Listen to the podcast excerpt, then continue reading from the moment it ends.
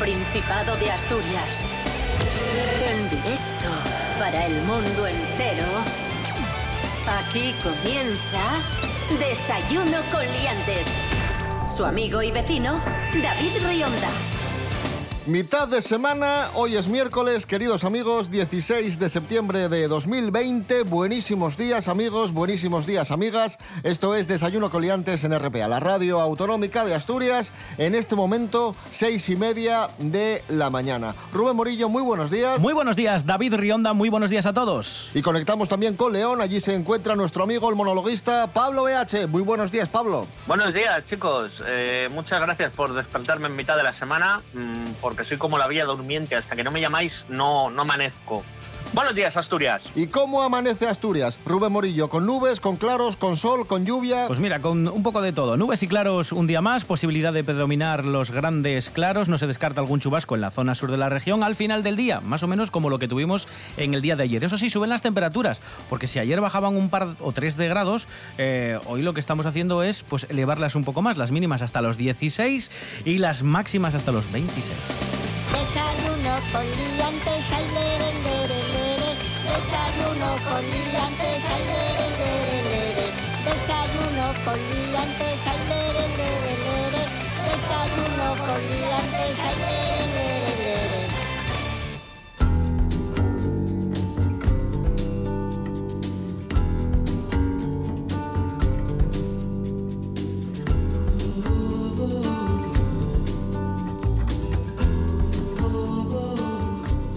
Aquí en Desayuno Coliantes en este momento estamos tres miopes. Unos más que otros. Eso es. Rubén Morillo, con su miopía y Yo su soy más astigma- astigmatismo. Eso es, soy más astigmático que miope. Y luego está Pablo BH. ¿Tú cuántas tienes, Pablo? Eh, yo distingo, yo si me quito las gafas, distingo colores y sombras. Como yo. Borrones. Sí, sí. Yo, yo creo que doy sobresaliente alto, no sé si es 5, 6, 7 por ahí.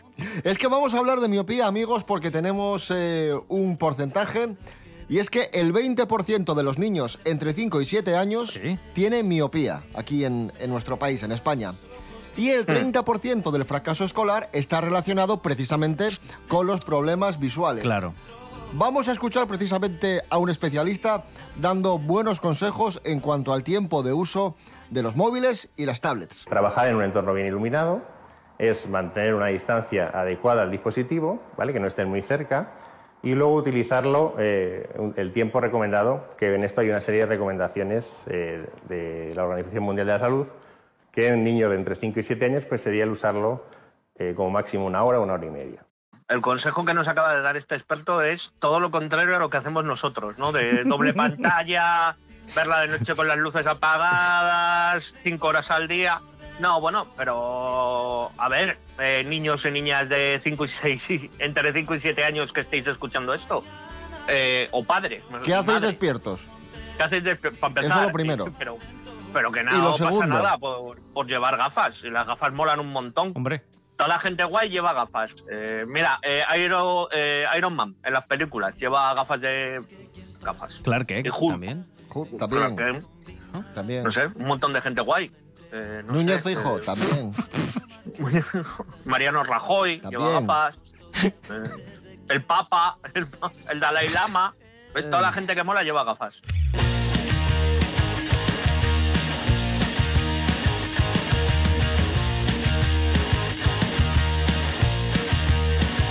Pues ya lo habéis escuchado, queridos amigos, eh, la COVID-19 en parte causante de que cada vez haya más miopes.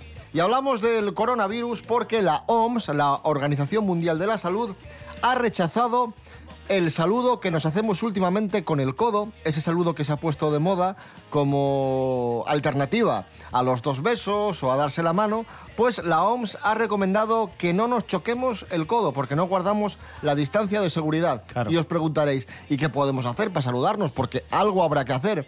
Pues lo que Espera que me lo pregunto, me lo pregunto. Oye, Pregunta. chicos, entonces, ¿qué podemos hacer para saludarnos? Porque algo habrá que Poner, hacer. Poner la mano en el corazón. Yo, eh, y si no es la mano en el corazón, puedes hacer la forma de corazón con las dos manos, como hacen los youtubers y los, o los futbolistas cuando meten un gol. que ponen así y hacen una forma de corazón. Puedes también lanzar así corazoncitos a la gente. Yo quiero proponer la peineta. ¿Vale? También. Entras a los sitios haciendo una peineta en plan de señal de saludo. En plan de, "Eh, eh". Como a Mr. Bean. Claro, igual, igual, igual, que, que lo aprendió, pues eso, eso a mí me marcó. Tú imagínate, ¿sabes? Yo qué sé, entrar al médico o a algún lado en plan de, hola, buenos días, ¿quién es el último? Haciendo una peineta, algo muy español. Eh, yo ahora dejo ahí opciones para los que oigan el programa que pongan sus, sus alternativas.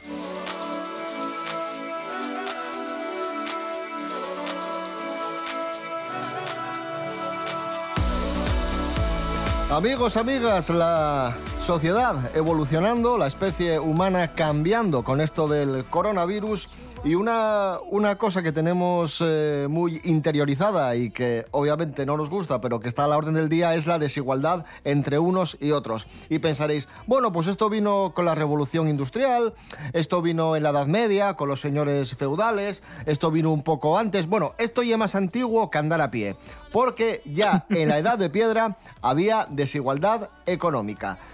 Lo hemos corroborado gracias a un descubrimiento científico que son unos esqueletos de 6.600 años. Nos amplía esta información Arancha Margolles. Buenos días, Arancha. Buenos días por la mañana, David. ¿Qué tal estáis? ¿Habéis desayunado bien? ¿Estáis desayunando bien? Esto es muy importante, ¿eh? Lo de desayunar bien es muy importante porque luego pueden venir dentro de miles de años arqueólogos a deducir si comemos bien o si comemos mal. Eso es lo que ocurrió en Oslonki, en Polonia, donde unos esqueletos de más de 6.500 años han dado respuesta a una de las preguntas pues, que más se suelen hacer los arqueólogos. ¿Había desigualdad social ya en la edad de piedra cuando estos esqueletos eran cuerpos humanos que fueron enterrados? Bueno, pues la respuesta es que sí. ¿Cómo llegaron a esta conclusión? Pues de forma muy sencilla. Había algunos esqueletos que estaban enterrados junto con un ajuar bastante rico, con collares, con anillos, etc. Y luego se analizaron esos huesos para saber qué composición había en los mismos. La sorpresa, pues no fue tanta, es lo esperable. Los que tenían más collares y los que tenían un ajuar más rico, pues dieron como resultado que estaban mejor alimentados, es decir, que tenían más isótopos de carbono 13. ¿Esto qué quiere decir? Bueno, pues el carbono 13 suele estar presente en los campos mejor iluminados, donde pastan efectivamente los mejores ganados, porque son los campos a los que más da el sol y por los que sabe mejor su carne. Ya veis, los polacos hace 6.600 años ya sabían lo que era comer una buena chataculona. Y esto es muy importante porque se deduce de ello que había una desigualdad social importante y evidente, cosa que ya se sabía de la edad del bronce, pero no teníamos noticia hasta ahora de pues, unos cuantos siglos antes, que era la edad de piedra en la que está situado cronológicamente este yacimiento. Así que ya lo sabéis, no me comáis mal, que luego todo se sabe.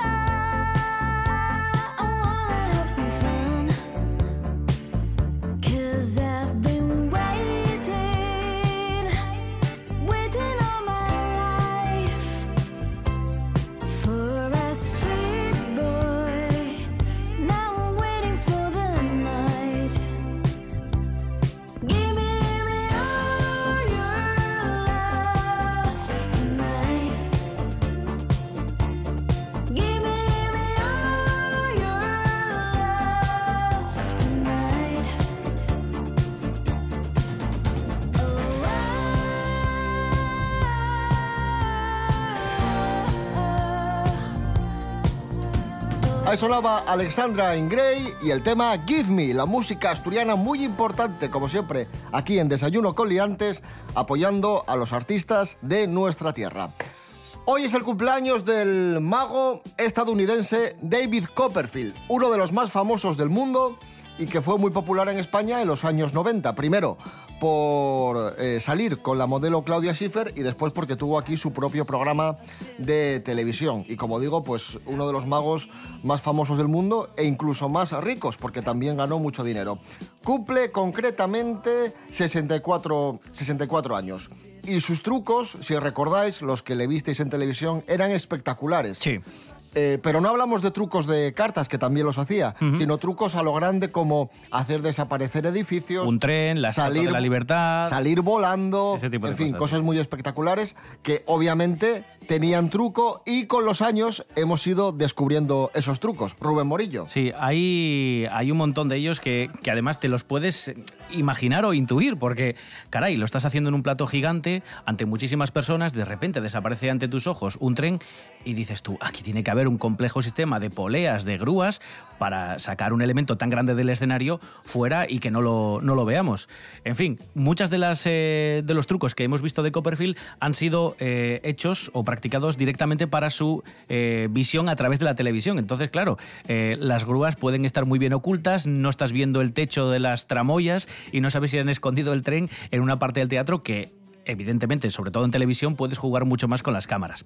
Y si mal no recuerdo, Rubén Morillo, incluso la justicia, no Sí. hace muchos años, le obligó a revelar uno de sus trucos más famosos. Sí, esto ocurrió en 2013. Un, eh, uno de los participantes que iba a ver uno de sus shows en vivo fue elegido para un truco en el que David Copperfield hace desaparecer a gente que está encima del escenario y de repente y por arte de magia aparecen en otra parte del teatro. Imagínate que del escenario te, te pone justo en la platea, arriba del todo. Y dices, que caray. obviamente pues lo hacen a través de un pasadizo, de un túnel o de algo. claro. Exacto. De hecho, lo que se pidió en este juicio, porque una de las personas que participó en este truco demandó a David Copperfield porque, porque dijo que había eh, sufrido bueno, un- una lesión cerebral por culpa de haber participado en este truco. Lo que se desveló en el juicio, que es lo que no quería David Copperfield, eh, dice, sí, sí, yo sí tengo que pagarte algo por la lesión, te lo pago, pero no digas cómo se hace el truco. Bueno, el truco al final consistía en una serie de túneles y de pasadizos ocultos por los que todos los participantes que estaban encima del escenario iban corriendo, corriendo, corriendo hacia la otra zona del teatro donde finalmente iban a ser eh, pues eh, trasladados o, o, no sé, enviados a través de pues no sé qué truco.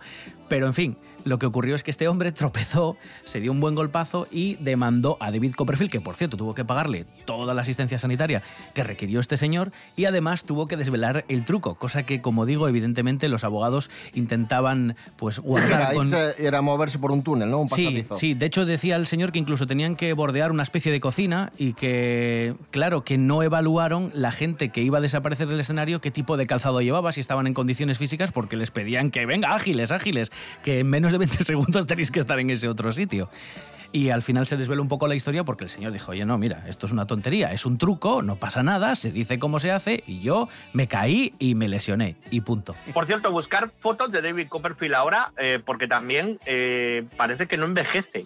Es de esos que es, es bien joven y como sus novias, que debe tener, no sé, de- debe estar acabando ahora, yo qué sé, bachiller. Sí, no envejece, pero está bastante plasticoso de todas Sí, formas, sí, sí. con Sí, el sí, pelo sí, teñido y este tipo de cosas, que vale, se mantiene bien, pero un tanto artificial, también hay que decirlo. Ojo. De un mago propiamente dicho a un mago de las ondas, a nuestro Ay, compañero Carlos Herrera, que es noticia porque acaba de renovar con Cope con un contrato espectacular, le van a pagar 35 millones de euros al año. Es el contrato radiofónico más importante de la historia de este país, por encima de grandes contratos, contratos históricos como el que en su momento firmó Luis del Olmo o José María García. Carlos Herrera, buenos días. No me extraña que cante y que esté contento. Esto, esta música, estos violines, ya no son los de siempre. Son unos violines fabricados con billetes de 500 euros de Carlos Herrera. ¡Ole, ole, ole! Mira qué timbre. Mira, mira, mira. Y esos saxofones son de oro y las trompetas son de metal, de oro, de moneda derretida, de mi sueldo. Bueno, ¿sabe usted lo que puedo costearme yo ahora con este sueldazo? eh? A ver. ¿Sabe usted la de jamoncito que puedo costearme ahora? La cantidad de viñedos que me puedo comprar con este sueldo, la de toneladas de olivas y de torreznos. Es que es una maravilla. En el aspecto de las compras, no soy yo tampoco muy materialista. Me voy a comprar solo una región, la región de Nugal en Somalia, para mí toda. Me voy a comprar una región, como si voy aquí y me compro en España Extremadura, para construir allí el Herreras Hilton. El primer hotel del ole ole, de la muchacha guapa, del jamoncito, del vinito. Y además se van a servir los famosos menús Herrera. ¿Qué dirán ustedes? ¿Cuáles son los Pues menús Herrera? jamón, torreznos, Efectivamente. olivas, lo ¿Cómo lo conocen? Aperitivo, Cordero. entrante, primer plato, cortante, segundo plato, entremés, tercer plato, cortante, postre y café. A elegir entre más de 200 platos hechos con lo más maravilloso de la faz de la tierra, que es el gochu. ¡Ole! Chan, chan, chan, chan. Señoras, señores, buenos días, me alegro. con dinero. Escuchamos a Paulín en la playa. Todo para ti. Esto es Desayuno con Liantes en RPA, la radio autonómica de Asturias. Hoy es miércoles 16 de septiembre de 2020.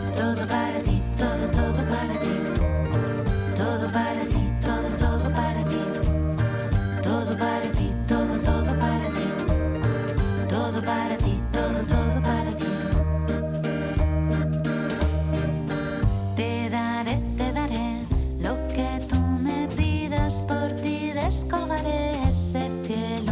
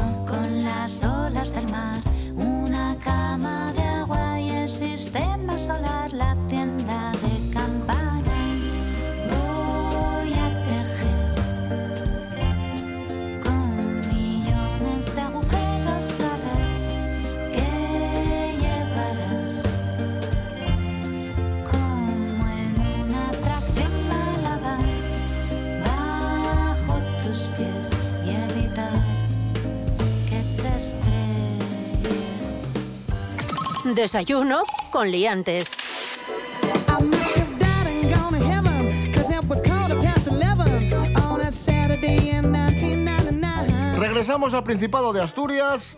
Atención, ha comenzado en Oviedo el rodaje de una nueva serie de Netflix titulada Alma y que está firmada por el realizador asturiano, el cineasta asturiano Sergio Sánchez. Han rodado en Oviedo y está previsto que también eh, rueden en Porcía. Así que ya lo sabéis. Asturias. Este- Asturias, En la escenario. pantalla. Eso es. Qué bien. ¿Y dónde, dónde va a salir esta serie? En Netflix. En- hola, va a salir Asturias en Netflix, qué guay. Podríamos presentarnos para, para extras o no sé cómo.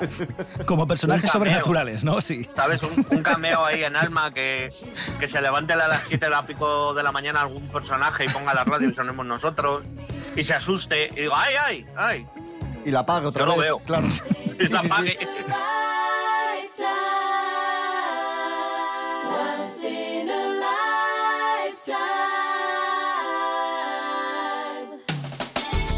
Hablando de cosas sobrenaturales. Hombre, esto sobrenatural no es. Es más bien natural, porque es una cosa mm, de la vida. El seso. Noticia El seso. de la Nueva España. Pillan a una pareja practicando seso al atardecer junto a la iglesia de Lugones. Esto es verídico.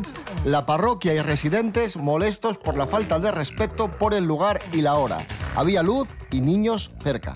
Vamos, Bueno. que no era el momento ni el lugar. Bueno, Bueno, ya sabes esto, ¿no? De adiós rogando y con el mazo dando. Entonces, Pero tampoco me parece nada raro porque eh, la Agencia de Salud Pública de Barcelona dice, que esto es además reciente, lo hemos sabido ayer, eh, que hay menos riesgo si las relaciones sexuales se mantienen en espacios grandes, abiertos y bien ventilados, dicen.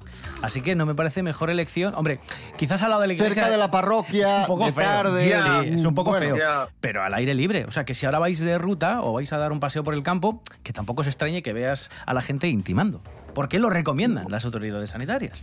Mejor eso que en un sitio cerrado. bueno, entonces esta gente que lo estaba haciendo, ¿bien o mal? Regulín. Re- Regu- mal, Regulín. mal. Va- vamos a ver, ¿cómo que Regulín. La elección Al lado de- de la parroquia de Lugones con los guajes ahí jugando. La elección Pero de vamos la- a ver. que, bueno, he Pero dicho- que nos hemos vuelto locos en este a ver, programa. déjame que me Más explique. todavía. Déjame que me explique. Regulín, digo, porque mal por donde han elegido el sitio y la hora y lo que había alrededor, porque, porque si encima había niños, peor todavía, pero bien Claro. por elegir espacio abierto, David.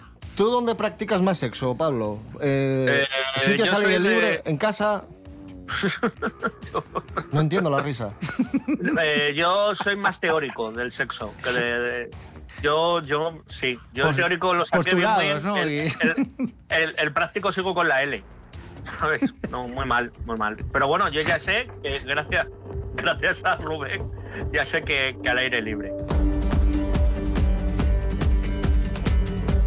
Hemos hablado de sexo y ahora vamos a hablar de personas atractivas. Y es que tenemos los resultados de un estudio científico que dice que asegura lo siguiente.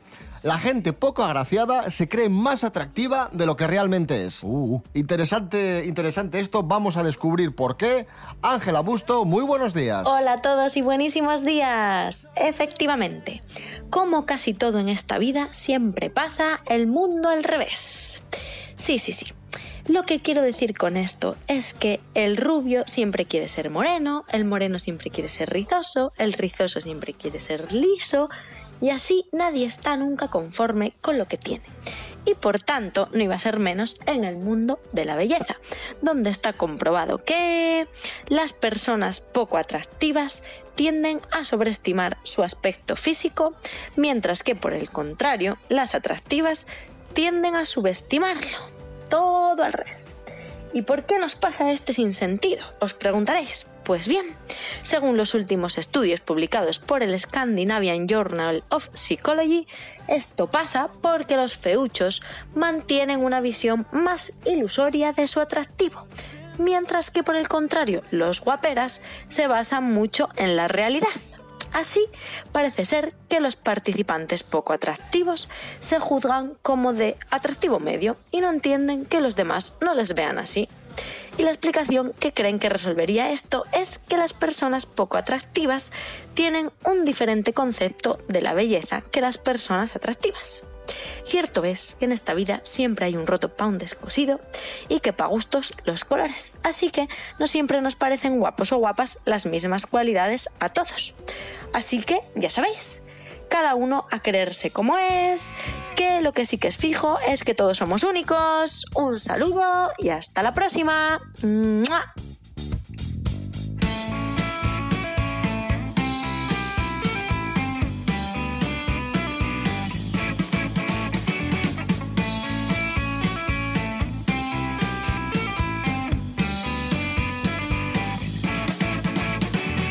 Un villano de cola en zona azul.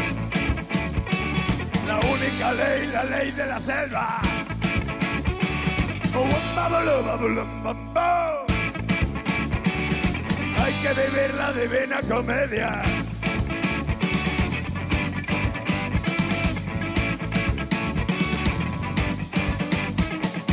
Todo empieza todos los días. Abrázate a un árbol y vive la vida. Error, hay experiencia. Intuición y paciencia. Soy el mono del que quieres escapar. Yo subo a los árboles, tú aprendes a contar.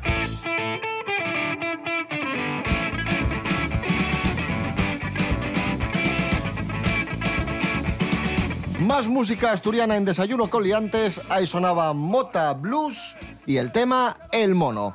Pablo BH, muchísimas gracias por haber estado con nosotros. Eh, muchísimas de nada. Yo quiero dejar claro que voy a estar cerca de Lugones y no me considero atractivo. ¿Vale? Ya han visto por dónde van los tiros. A ver si cuela, cuela. Un abrazo muy fuerte, chicos. Un abrazo muy fuerte, Asturias. Y llega el momento de navegar, y hoy lo de navegar nunca mejor dicho por la nostalgia, con nuestro compañero Fernando Álvarez de Punto de Partida Podcast. Adelante, Fernando. Muy buenos días, queridos y queridas liantes, muy buenos días, David y compañía. Hoy vamos a embarcarnos en el recuerdo de dos series que tienen un nexo en común, el verano y el mar. Nos iremos a la costa. Y es que septiembre es un mes propicio para unas vacaciones con menos bullicio y menos calor. No te olvides la toalla cuando vayas a la playa. Oh, oh, shalala. Bromas aparte, seguro que todos reconocéis esta sintonía. El barco del amor, efectivamente, pero no hablamos del barco de First Dates ni de Ay, qué calor. Se trata de Vacaciones en el mar, aquella serie que llegó a España en 1978 y que puso de moda los cruceros. El barco Princesa del Pacífico acogía a numerosos personajes que nos acercaban a historias de amor, lujo y glamour con ligeros toques de comedia. ¿Te has fijado? Empieza a interesarse por ti. Prefiero regalar mi cuerpo a la ciencia.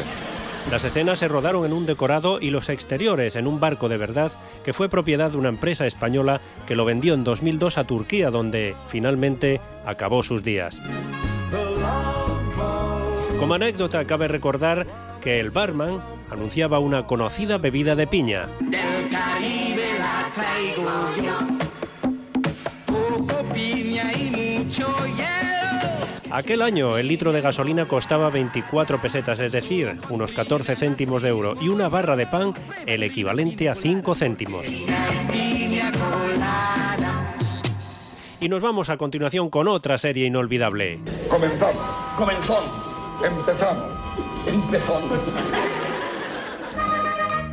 Verano Azul fue la serie quizás más repetida de la historia de televisión española, una idea original de su director Antonio Mercero y cuyo eje eran las vivencias de un grupo de chavales que se hacían amigos durante las vacaciones de verano en un pueblo malagueño que nunca se llegó a nombrar. Ese pueblo era Nerja. Una serie moderna para su época por tratar temas hasta entonces tabú, como los conflictos generacionales, el divorcio o la muerte. Ha muerto Chanquete. La serie fue una ventana de luz y esperanza en una España que salía de la época franquista y que reflejaba la vida idílica y los sueños de muchos españoles. Hace no mucho tuve la ocasión de entrevistar al propio personaje de Tito, a Miguel Joven, y me hablaba así de la serie. y de repente llega Verano Azul hablando como se hablaba en la calle, con el argot que se hablaba en la calle, y era imposible no sentirte reflejado. Algunos críticos afirman que Verano Azul simbolizaba la transición y que fue un encargo del gobierno de entonces para adoctrinar a los españoles en los nuevos valores democráticos, algo que el propio Miguel se encargó de desmentir. que no creo yo tampoco que el gobierno realmente tuviera la necesidad de hacer algo así. Tal vez, pero Antonio desde luego no lo necesitaba y si fue así, solo necesitó de un pequeño comentario para él hacer el resto del trabajo. Y por hoy nada más. Podéis seguirme si queréis en Instagram en arroba punto de partida arroba punto de partida. Y la próxima semana nos escuchamos con más recuerdos y más anécdotas. Nos vamos, amigos, amigas. Volvemos mañana a las seis y media de la mañana, ya que estamos nostálgicos. Lo hacemos escuchando a Roxette, How Do You Do.